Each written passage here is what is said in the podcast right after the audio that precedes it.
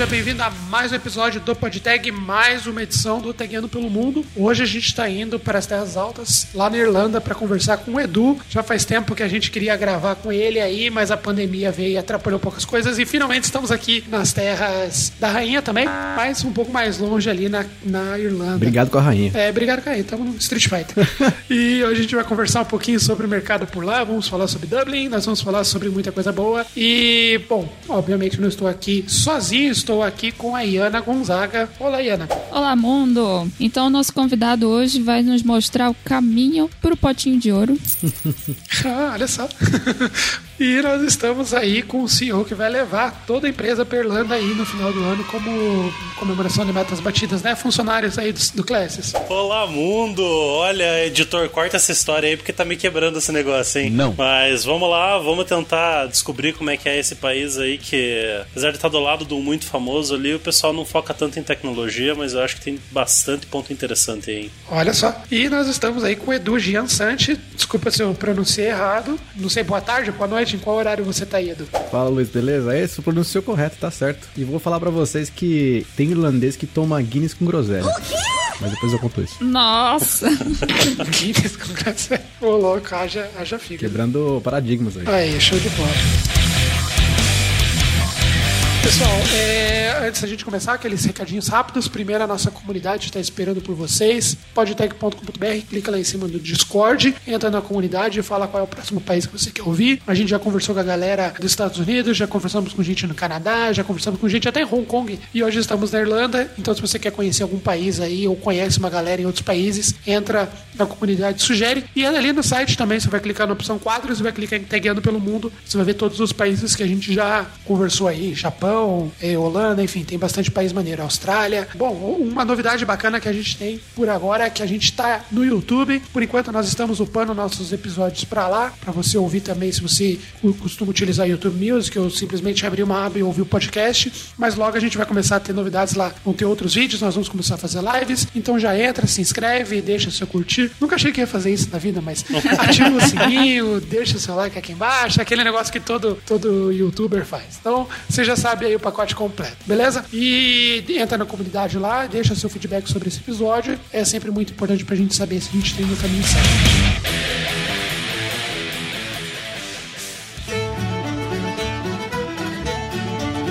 Bom, antes da gente começar, Edu, se você pudesse apresentar pra galera aí, fazer, contar o que, que você faz, o que você gosta. Beleza, vamos lá. Bom, primeiro, obrigado pelo convite. E eu vou falar pra vocês uma coisa. Toda vez que alguém fala obrigado pelo convite, por algum motivo eu fico achando que é obrigado pelo Covid. Como é que é o negócio? E aí fica estranho, né? Falar obrigado pelo Covid. Mas é obrigado pelo convite, né? Covid. É, não.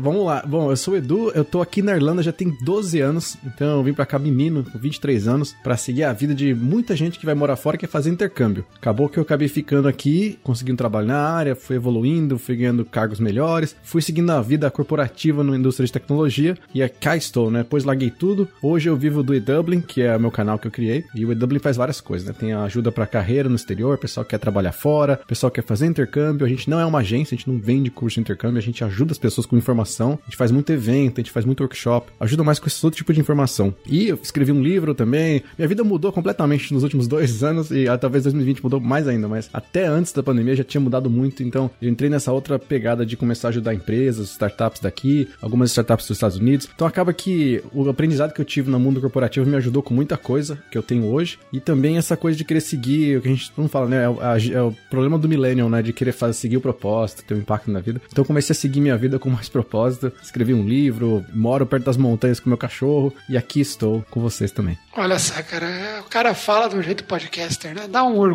né?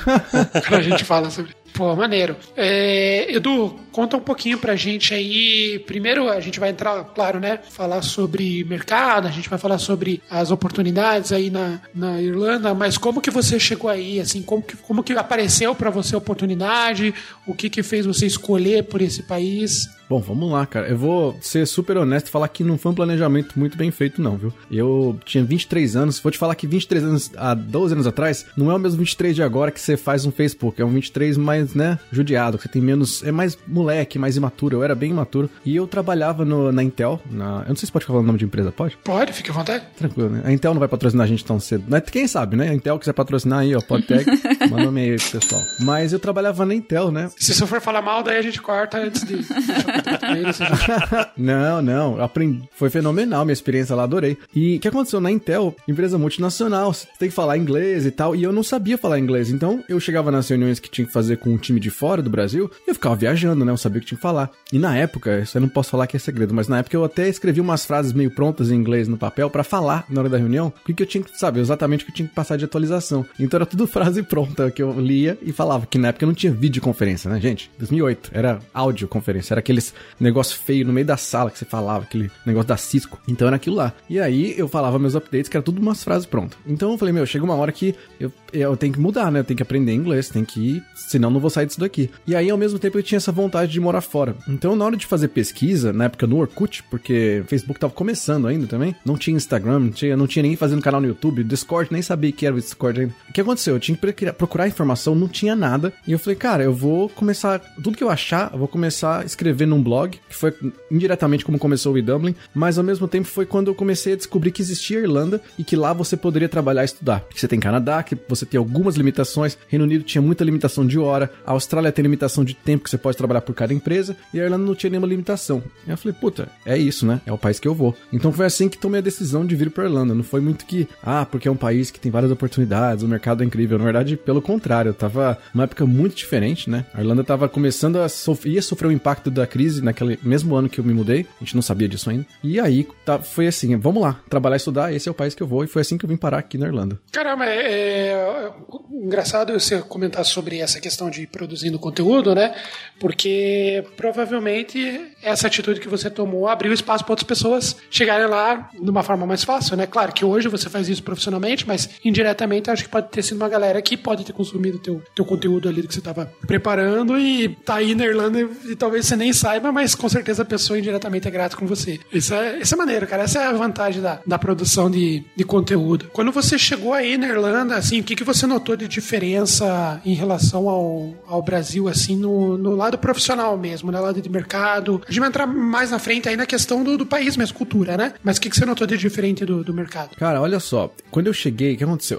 Vou voltar um pouquinho antes de eu chegar. Eu trabalhei no. Antes de eu sair. De, quando eu saí da Intel, eu trabalhei durante do, 11 meses, quase um ano, numa agência de publicidade no Brasil. Porque era o tempo que eu tinha de juntar dinheiro e tal para poder vir para vir pra cá. E aí eu comecei a procurar tra trabalho já aqui na Irlanda. Estando no Brasil ainda, tá? Quatro meses antes de eu vir pra cá, eu já comecei a procurar trampo. E porque eu fazia muita campanha publicitária para empresa grande, trabalhando no Brasil, porque as contas que tinha na agência era muito grande, então você tinha muito projeto que era em inglês e tal, então já tinha coisas meio pré-prontas em inglês, mesmo sabendo falar inglês. Tipo do brasileiro, né? Tem lá benchmark, marketing, tudo palavra em inglês. Então eu tinha isso. E aí. Of course. Eu, of course, né? tinha know-how, né? Tudo palavra em inglês. E aí aconteceu, quando eu fui, uh, tava aplicando para vagas, eu aplicava, aplicava e não tinha resposta nenhuma. Até que eu recebi uma resposta de uma agência de recrutamento que contratava para empresas e agências de publicidade. E aí eles falaram, cara, quando você chegar aqui, vamos marcar um café. Então eu cheguei aqui, também em inglês bem marromeno, mas eu tinha muita apresentação tal que eu tinha feito, fazia campanhas de pay-per-click, né, de AdWords antes de ser comprado pelo DoubleClick, do DoubleClick ser comprado pela Google. E aí eu comecei a mostrar isso quando eu cheguei aqui, fiz essa reunião, mostrar isso que eu tinha feito, porque eu não sabia falar inglês, então eu falei, vou mostrar as apresentações que eu fiz. E a mulher ficou, meu, caraca, você sabe fazer essas coisas todas, tipo, que era, era muito novidade. O mercado aqui na Irlanda, ele tava tipo 20 anos defasado com relação ao Brasil. Não parece, mas estava muito defasado. Campanhas de pay-per-click não existiam aqui. Eles estavam descobrindo, era como se estivesse desbravando assim, nossa, existe uma coisa chamada Google Pay-per-click, assim, você paga por clique por clique, né? Hoje é comum falar de AdWords, fazer campanha, é muito fácil falar. Mas você pensa 12 anos atrás, num país que não tinha muita referência de mercado digital ainda. Era novidade. E aí quando eu cheguei com as campanhas, os caras falaram assim, meu, a gente quer te contratar para essa agência aqui. Só que eu, como não falava inglês, eles falaram, como você não fala inglês, a gente vai te oferecer um cargo que vai ser mais júnior, você vai ajudar a gente a montar as campanhas, só que aí você fica meio que, né, ajuda a gente na montagem de campanha e a gente, a gente se preocupa em conversar com o cliente, não se preocupa. E eu falei, porra, perfeito, sabe? Tipo, vou começar já no mercado, na minha área, pouquinho fenomenal, nada melhor que isso. Mal sabia eu que, na verdade, eles estavam meio que me escondendo, porque eles tinham vergonha de alguém que não falava inglês e de uma pessoa que não era irlandesa na época, né? E é muito louco isso, mas que você é parte do negócio, né? Tipo, eu tava ganhando a vantagem de trabalhar na minha área e eles estavam com a vantagem de ter alguém que tinha uma experiência, mas estava fazendo um trabalho meio que para eles por trás das, assim, dos no sentido de eu tava na agência, mas eu não aparecia para nenhum cliente, eu não mostrava minha cara pro cliente. Então eles mostravam como se fosse tudo deles, tomavam crédito e tudo, como se fossem projetos deles. E faz parte, né? Beleza, eu aprendi muito, sou grato por tudo que eu aprendi com a, com a agência, não, não tem que reclamar nesse ponto. Mas foi uma experiência inicial de lidar com o mercado 100% irlandês, com uma verba super baixa, que a gente fala também de quem trabalha com agência, sabe? No Brasil, você lida com. Uh, eu não sei hoje com pandemia, tá, gente? Mas pré-pandemia, eu lembro que era muita gente assim, investindo milhões, milhões de reais anualmente, budgets gigantes pra né, pegar o mercado brasileiro inteiro. Aqui, o, o budget era tipo 10 mil reais, 10 mil euros, 20 mil euros. De, e de empresas grandes, tá? De Danone, de Nokia na época. Eu falei, isso aqui é a verba que vocês têm? 20 mil? Tipo, é isso? 20 mil você não, você não faz uma tenda na Lola Palusa hoje, sabe? Tipo, e é muito diferente, né? E isso é engraçado, que o tamanho do mercado é diferente, porque é um país pequeno, né? Tem 8 milhões de pessoas no país inteiro. Se você quer pegar só a capital, são um milhão de pessoas, você já pegou todo mundo já. Então, se você filtrar ainda por nicho, né, demografia e tal, é isso, 20 mil é mais que suficiente. Só que é muito engraçado que a gente fica com essa referência do Brasil, né? De que ter muita verba é porque é uma grande empresa, não necessariamente, né? Não, é interessante você comentar essa, essa questão da, da do idioma, né? Do, do pessoal tá com vergonha ali de você não dominar o idioma. E acho que até essa é uma, uma pegada que até mesmo em 2008 lá não era tão divulgado assim você ter que ter um, um inglês como algo parte da tua carreira, né? Gosto comentando que a internet era tudo mato na época, né, é. né, cara? E realmente eu lembro desses tempos. E como é que foi assim para você dentro da vida pessoal, cara? Por exemplo, ah, você chegou aí e achou uma empresa que te aceitou, mas você não dominando totalmente o inglês. Mas como é que foi viver num país que eu imagino que não esteja tão habituado a receber imigrantes, né? É diferente de você chegar, por exemplo, sei lá, em Berlim, chegar é, nas grandes capitais dos grandes centros que tem muito imigrante. Como é que é a recepção do pessoal aí quanto a essa questão do idioma, cara? Sim, é uma boa pergunta essa, viu? Porque, é, como a gente fala, você falou de grandes capitais, até Londres, né, Berlim, você pega Sydney, grandes capitais de grandes países já estavam acostumados a ter essa frequência de, de imigrantes. Aqui na Irlanda, hoje é mais, muito mais tranquilo. Hoje eu digo assim, de uns 5, 6 anos. Mas, de novo, né, 12 anos atrás era muito diferente porque era novidade chegar gente para ficar e trabalhar. Gente do Brasil, era meio exótico isso, né? Nossa, veio o cara do Brasil ali, será que ele sabe dançar.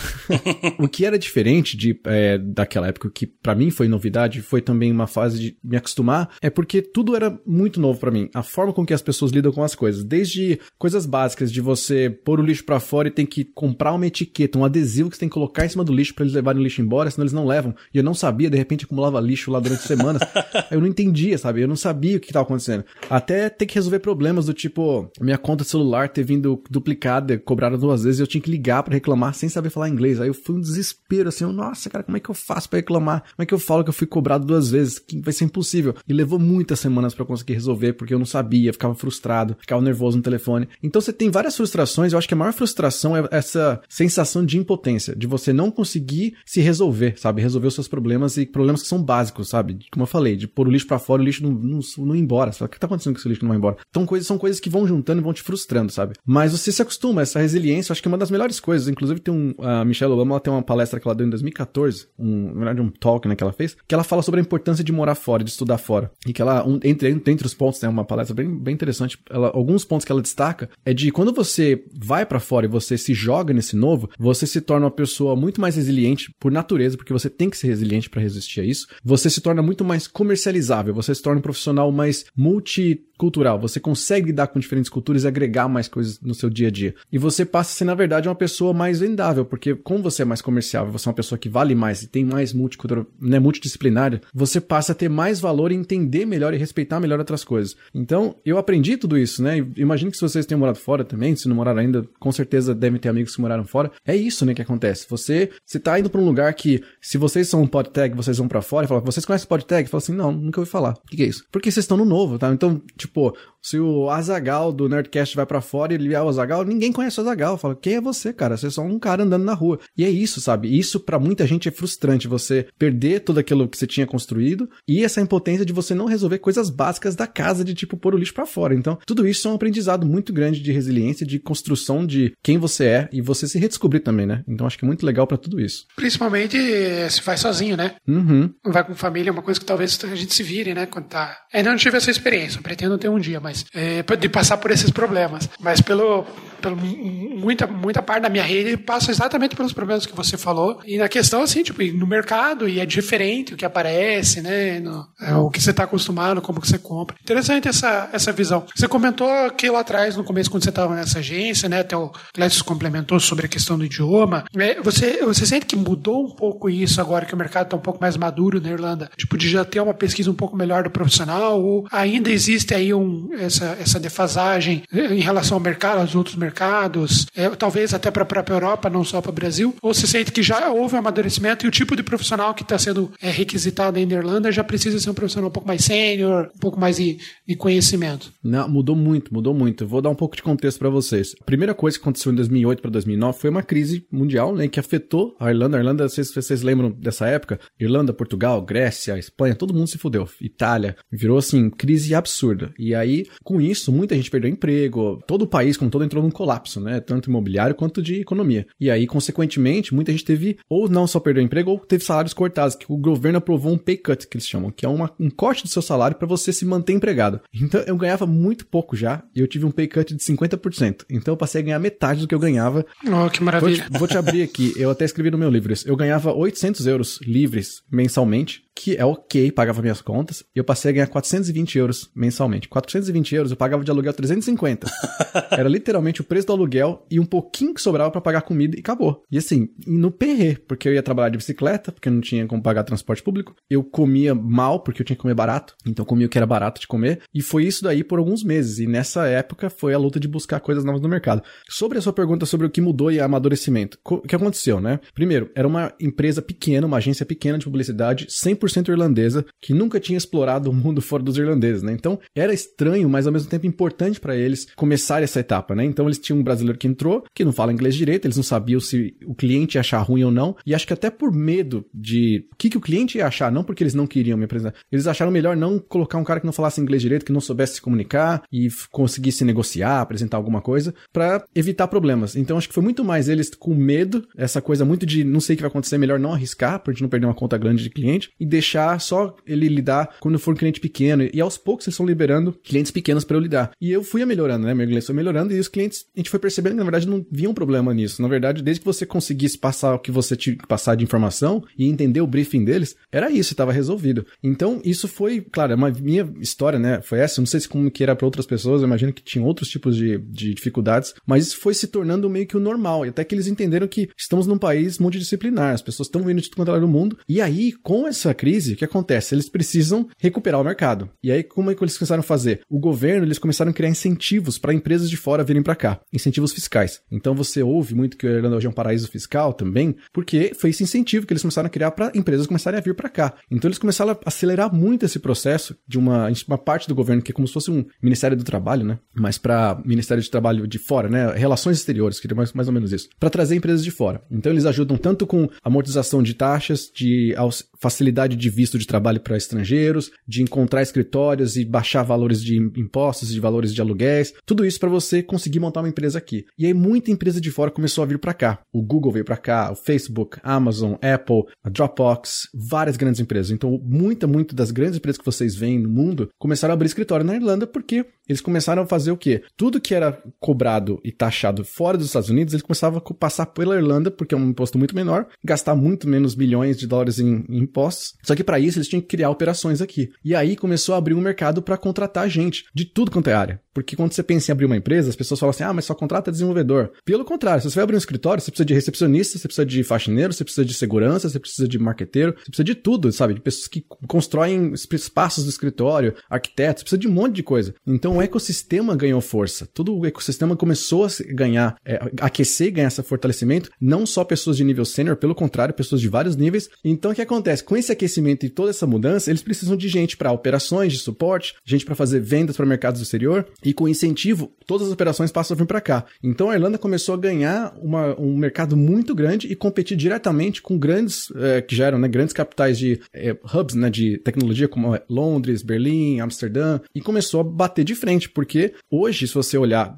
todas essas grandes empresas, a matriz delas é na Irlanda, é em Dublin, é, na, é dentro da Irlanda, porque faz sentido para eles. E com isso, o mercado começa a atrair talento de fora. Então, mudou muito, muito, completamente esse mercado. É, hoje é um mercado muito aquecido, mesmo com pandemia. Vou te dar um exemplo de agora. TikTok tá, vai abrir um, já abriu um escritório e vão contratar mais de mil pessoas. Então, TikTok vai abrir um escritório para mil pessoas numa cidade de 700 mil pessoas. Então, isso é muita gente. É como se tivesse no Brasil uma empresa em São Paulo abrindo para, sei lá, 500 mil pessoas, sabe? É proporcionalmente muito grande. Então, tá muito aquecido o mercado e mudou completamente essa aceitação com gente de fora, com nível de inglês. É interessante, cara, essa, essa transformação que a crise de 2008 causou aí, né, cara? Acho que até você fala com propriedade porque você viveu bem o momento de transição, né? E hoje, olhando em retrospecto, cara, a, quando você chegou, eu não sei quanto tempo demorou para estourar a bomba de 2008 aí, mas quando você chegou e olhando o mercado agora, você pode salientar, assim, as principais diferenças? É, igual você falou, o mercado global, tem grandes empresas e tal, mas assim, em facilidade para quem quiser ir para Irlanda ou em oportunidades, falou, tá abrindo várias vagas, para dar uma, uma visão geral para nós aí do quanto evoluiu esse mercado, né? Sim, sim. Acho que uma das coisas mais importantes, até sobre a pergunta da a bomba em si, foi final de 2008 para virada de 2009 e era inverno aqui. Eu lembro que foi o primeiro inverno mais rigoroso que eu passei na minha vida, né? Então foi tudo muito tenso, porque no inverno aqui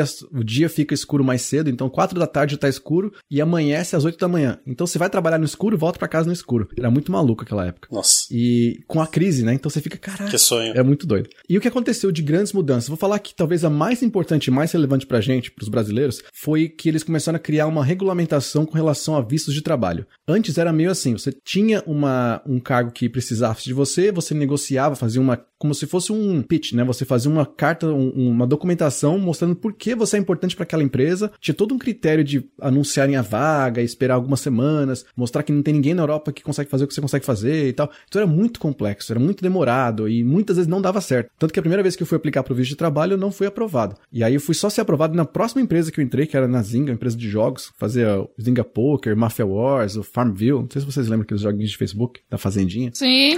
sim. E aí eu dava suporte pro mercado brasileiro. É, então, por conta disso, eu tinha conhecimento do mercado brasileiro. Foi assim que eu consegui meu visto de trabalho. Mas olha como que mudou, né? Eles estavam muito assim, o que tá acontecendo? Precisamos trazer essa galera para cá, trazendo os incentivos, mas como é que a gente regula o que a gente precisa trazer, o que é importante e o que não é? E aí começou o que eles chamam de critical skills, são habilidades críticas, que é basicamente o que o mercado está precisando para poder continuar crescendo e continuar aquecido. E aí começa essa regulamentação e esse auxílio para essas empresas. Então, se uma Facebook fala assim, meu, vou abrir um escritório, vou contratar 5 mil pessoas, só que dessas 5 mil, 4 mil precisam falar um terceiro idioma, um segundo idioma, precisam falar português, precisam falar russo, precisam falar alemão. Você não tem irlandês que fala russo, você não tem irlandês que fala português. Então tem que vir gente de fora. E nem todo mundo na União Europeia fala um outro idioma. Às vezes não fala dois ou três. E o brasileiro geralmente fala dois até um terceiro com espanhol. Então começou a abrir um mercado para esse público de fora também, com essa regulamentação. E aí, em cima disso, vem essas necessidades que a gente estava comentando, né? Então você pega pessoal de tecnologia, você pega pessoal de, de design, você pega pessoal de programas de uh, projetos, pessoal que trabalha com marketing, que é especializado, começa a falar, pô, a gente precisa de gente de marketing, gente especializada em marketing digital. Passa a ser uma critical skill, passa a ser uma habilidade crítica. E aí o governo que ele faz, ele facilita o seu visto de trabalho, porque eles sabem que você, você é necessário naquele mercado. Então, se você é tipo um astronauta que quer trabalhar na NASA, quantos astronautas vão ter no mundo? Eu tenho quatro. Então, porra, claro que eu consigo. Agora, se você vai pegar uma vaga, tipo, pô, sou assistente de marketing júnior, aí não adianta, você tá competindo com você e mais 500 mil pessoas. Por isso que aí vem o ponto que o Luiz comentou de senioridade, né? Começa a ser importante você ter um nível de senioridade para você ter mais facilidade com relação ao visto. Não necessariamente conseguir um trabalho sem visto, mas com visto de trabalho, que é chegar aqui, né, patrocinado pela empresa e tal. Essa é grande possibilidade agora. E como que é essa questão deles receberem você? Eles são calorosos, eles são meio indiferentes? Como que é o tratamento com o brasileiro aí na Irlanda? É tipo, são alemães ou não?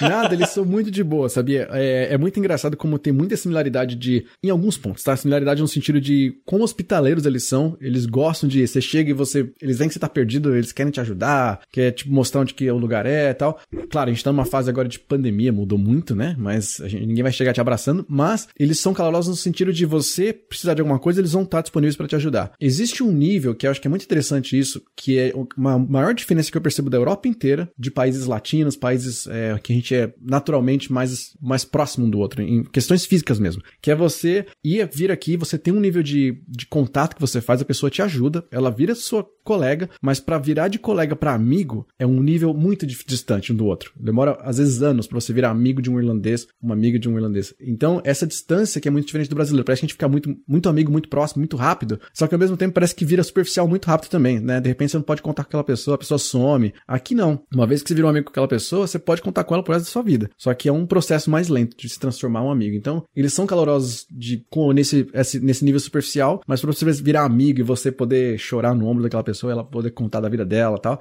é um outro nível. Já já te chama para tomar um chopp, já. é, é. Vamos tomar uma Guinness, né? A Guinness com groselha. É, com groselha. Vai ter que contar essa história agora. Na verdade, chama Black, chama black Currant, não chama groselha. É um, é um, é tipo um negocinho doce, meio, é uma de fruta, assim, que você põe. Geralmente, quem não gosta de bebida muito forte, põe pra adocicar e eu acho uma merda, porque fica parecendo um suco. Mas a Guinness já é tão boa sozinha, não precisa misturar com nada, né, cara? É, então tem coisa que não se mistura. É igual pizza com ketchup. Não existe. Não tem porquê pôr ketchup na pizza. A pizza já tá lá, já tá boa, como ela é. Olha a opinião polêmica. É, tipo, tem gente que coloca Coca-Cola no uísque, né, cara? Olha aquilo e fala, pelo amor de Deus. Tem, cresce, gente. Cresce, gente. Tem que pôr açúcar no café, que é pior ainda. açúcar no café é pecado, cara. Esse é pecado. É pecado, cara. Mas beleza, e assim, agora falando um pouco da, do, do, ambiente aí, né? Igual você comentou do pessoal que é mais caloroso aí e tal, frente ao que a gente tá habituado a ouvir do, do boa parte da Europa, né? Mas, e, e, assim, em quanto tempo você conseguiu se sentir à vontade aí? Uh, você tem um 12 anos de experiência aí, acho que é legal a gente explorar isso para entender como é que foi essa trajetória. Não sei se hoje você se sente mais próximo do país ou se você ainda é um brasileiro deslocado.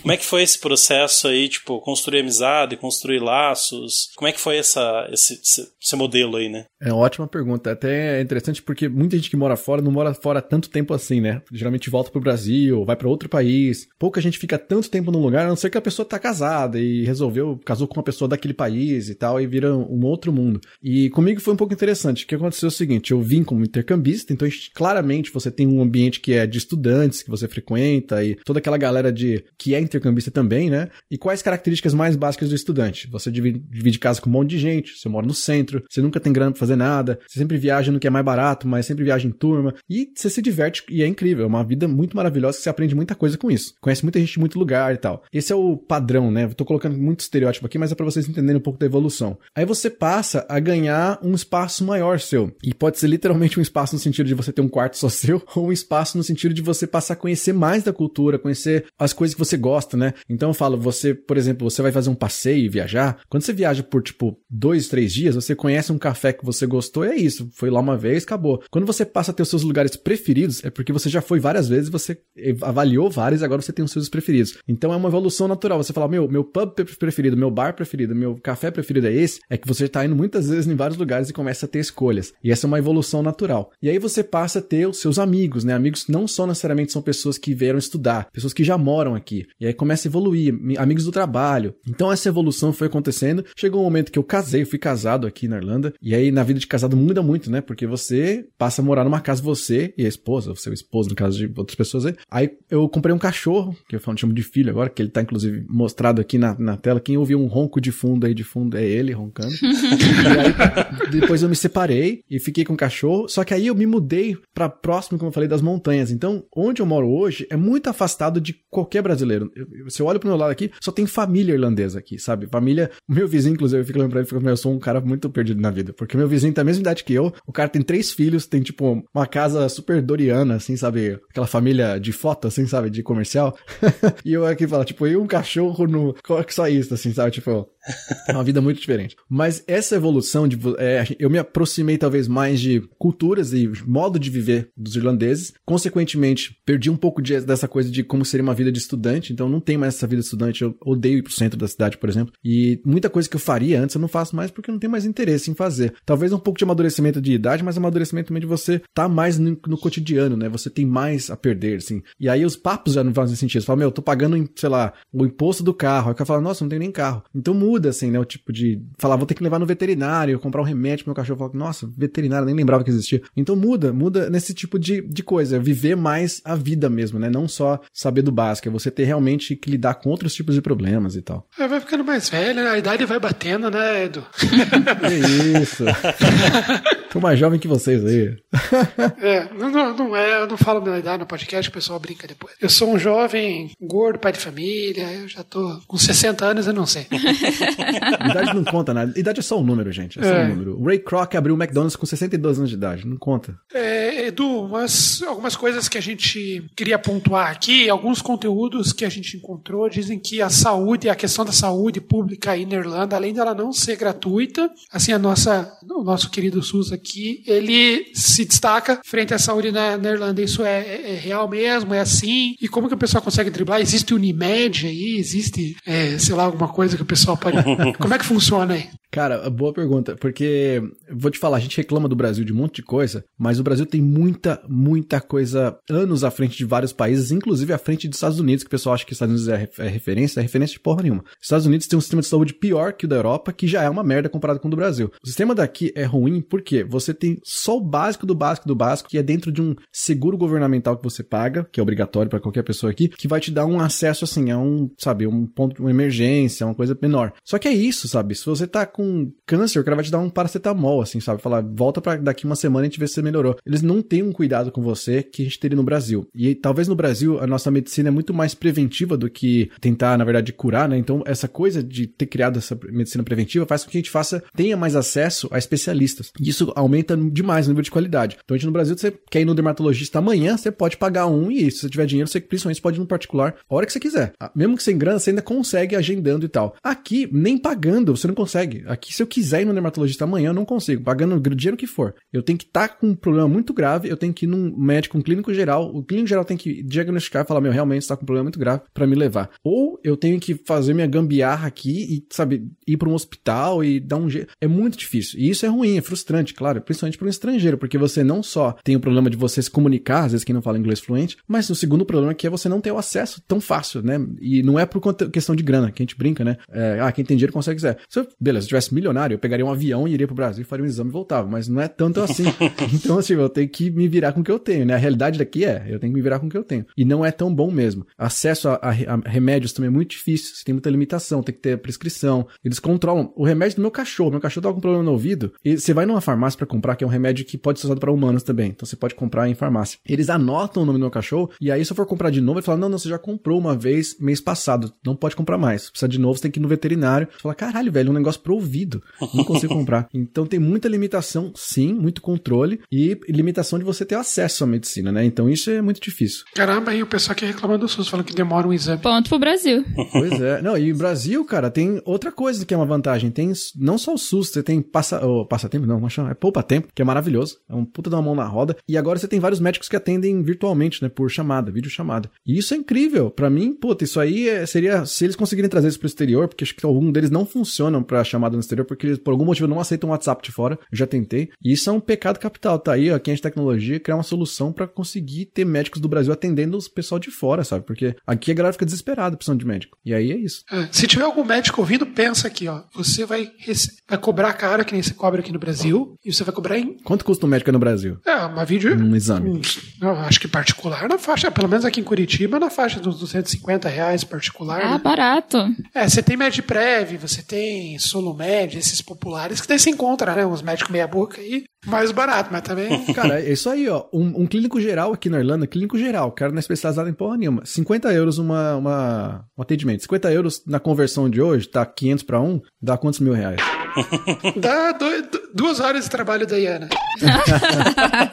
pois é, 15 minutos de trabalho da Iana. É isso, é isso aí. E até entrando nessa questão do dinheiro que, que você comentou, ah, você comentou ali do que dava pra pagar o aluguel, daí cortaram o salário, ficou apertado. Cara, como é que é essa comparação? Tá certo que você não, não passou, tipo, de, depois dos 23, acho que você não trabalhou mais fora da, da Irlanda, né? Então, não sei exatamente como é que seria essa relação aqui no Brasil. Mas como é que foi a mudança de padrão de vida? Como é que é a relação de custo de vida? A gente sabe que tem lugares que moradia é muito caro, é, outros moradia é muito barato, é, o centro é assim, outras cidades não. Pode dar um parecer para nós aí como é que é a relação com dinheiro aí na, nessa região? Sim, sim. Aliás, é interessante esse ponto porque a questão de dinheiro a gente fica muito preso a, ao salário em si e a gente quando vai fazer comparação, geralmente a gente converte e compara, né? Converte e compara. E não é assim que funciona. Por isso que uma das coisas que a gente faz no E-Dublin, que eu acho bem legal, é sempre trazer a comparação com relação a horas de trabalho a partir de um salário mínimo. Então você pega o salário mínimo de uma pessoa e calcula quantas horas ela tem que trabalhar para comprar alguma coisa que ela deseja comprar. Tipo, quanto custa um iPhone no Brasil, quanto custa um iPhone aqui? Quantas horas de trabalho eu preciso fazer aqui, quantas horas de trabalho eu preciso fazer no Brasil para conseguir comprar um iPhone, por exemplo. A gente faz esses comparativos direto, então é bem legal porque dá uma base mais real, né? De o que, que você pode ou não comprar, o poder aquisitivo que você tem aqui e não necessariamente a conversão do salário, porque ninguém paga um aluguel convertido também. Então, vamos lá, questão de grana. Primeira coisa, Dublin, assim como Londres, assim como Berlim, assim como São Francisco, tá numa bolha, mas não falar que é uma,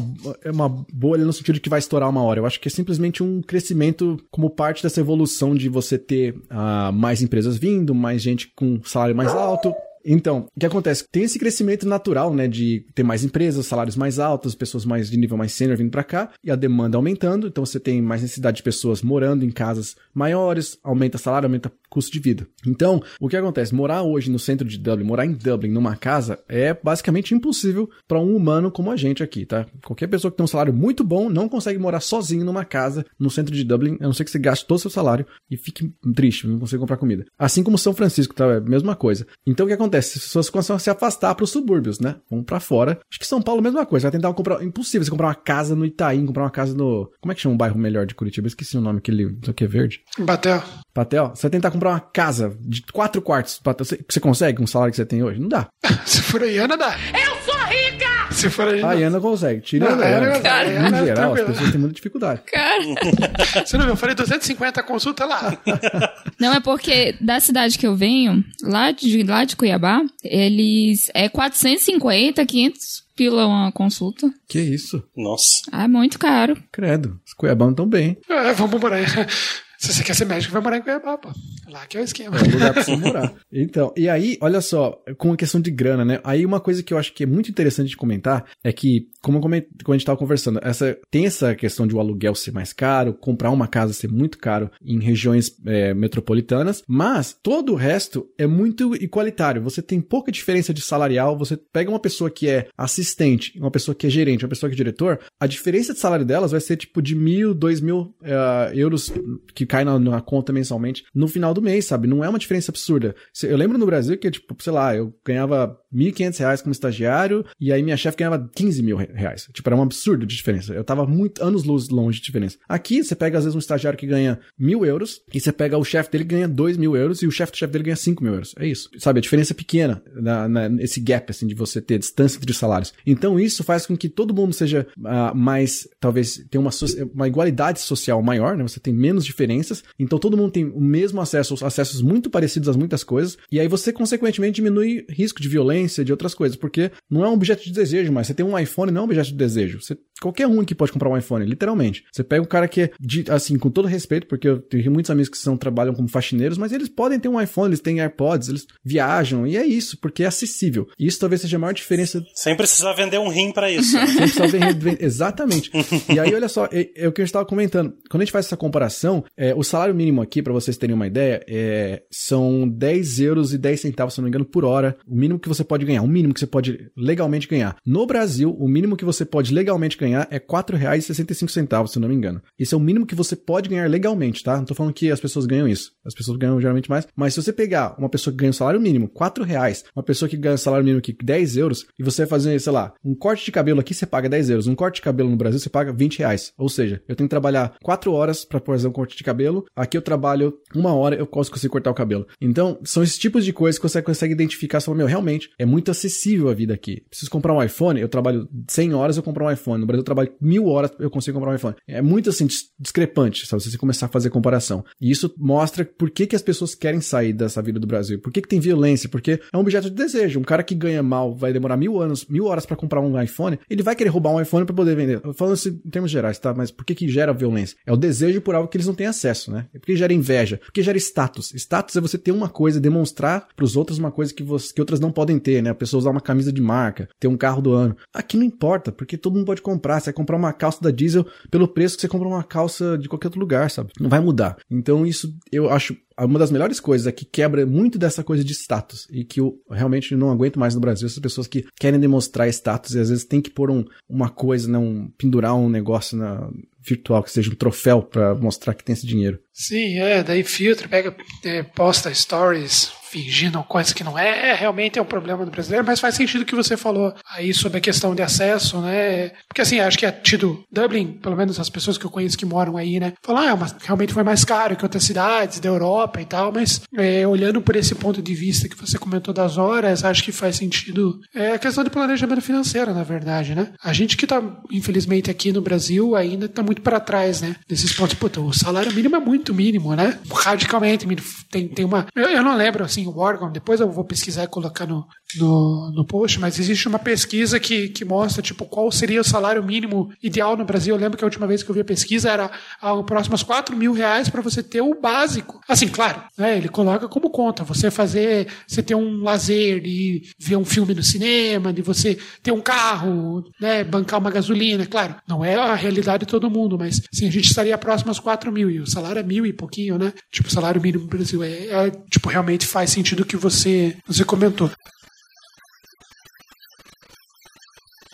A gente está chegando aqui mais ou menos já no, no horário de, de encerramento. Só deixar duas, duas perguntas para você. Né? Primeiro, acho que já dá para entrar num jabá ali no, do, do, seu blog. Eu estou visitando ele aqui, vendo que tem vários artigos, que várias perguntas que a gente queria fazer aqui, mas por conta de tempo não vai rolar, já estão respondidas no eDublin, né? Então, se você quiser comentar aí um pouquinho com qual que é a, a ideia aí do site para o pessoal conhecer e tirar mais algumas dúvidas? Claro, claro. Bom, eu como comentei, né? 12 anos é muita coisa que a gente aprende, mas talvez uma das coisas que eu mais aprendi é que existem pessoas com realidades diferentes, experiências diferentes, e que isso é o que mais agrega quando a gente tá fora, é você juntar essas pessoas, criar uma comunidade mesmo. Então o Dublin deixou de ser o Edu contando experiências há muito tempo para ser muitas pessoas contando muitas experiências de várias perspectivas. Então, só o fato de eu ter chego aqui, mas como um cara que veio de São Paulo, hétero, branco, é uma experiência diferente de uma pessoa que veio de outro lugar, de um casal casal que veio, de uma pessoa que veio com uma situação diferente. Tem várias situações e várias perspectivas que mudam como uma experiência de intercâmbio pode ser. E a gente sempre abre para todo mundo que a gente quer ser muito inclusivo. Então hoje tem muita experiência de muita gente, a gente super convida as pessoas a colaborarem, participarem. É uma comunidade aberta para a pessoa colaborar e toda essa informação ela é disponível gratuita. Você acessa edublin.com.br, a pessoa pode acessar o que ela quiser, tudo está lá disponível gratuito. Semanalmente tem mais de dois vídeos que a gente faz, tem um podcast semanal que é o Edublincast. A gente tem lives que a gente faz, que a gente dá mais dicas, a gente entrevista pessoas que conseguiram trabalhar trabalha na área para poder contar um pouco da experiência delas. E aí, claro, alguém tem que pagar o aluguel no fim do mês, né? Então,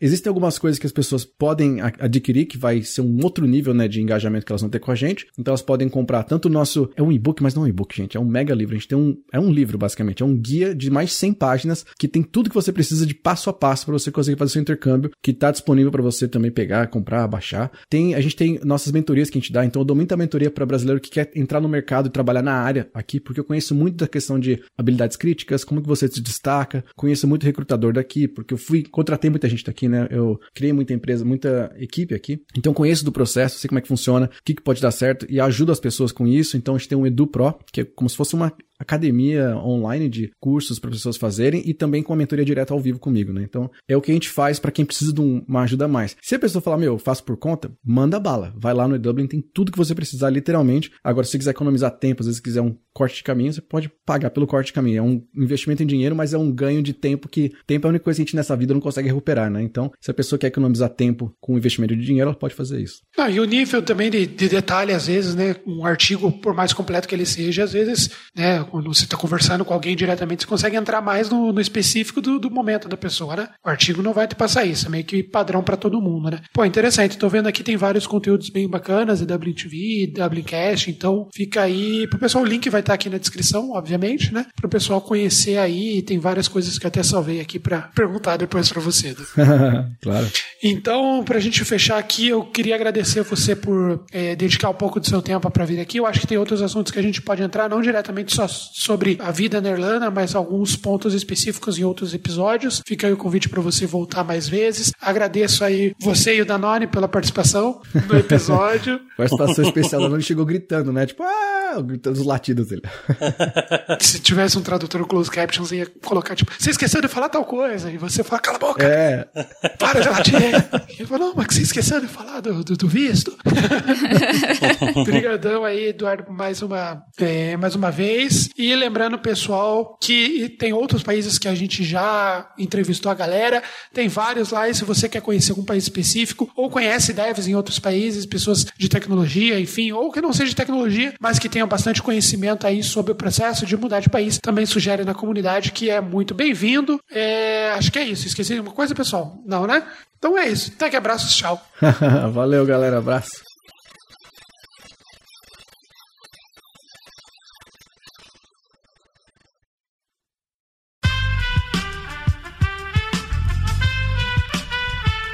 Esse podcast foi editado por Aerolitos Edição Inteligente.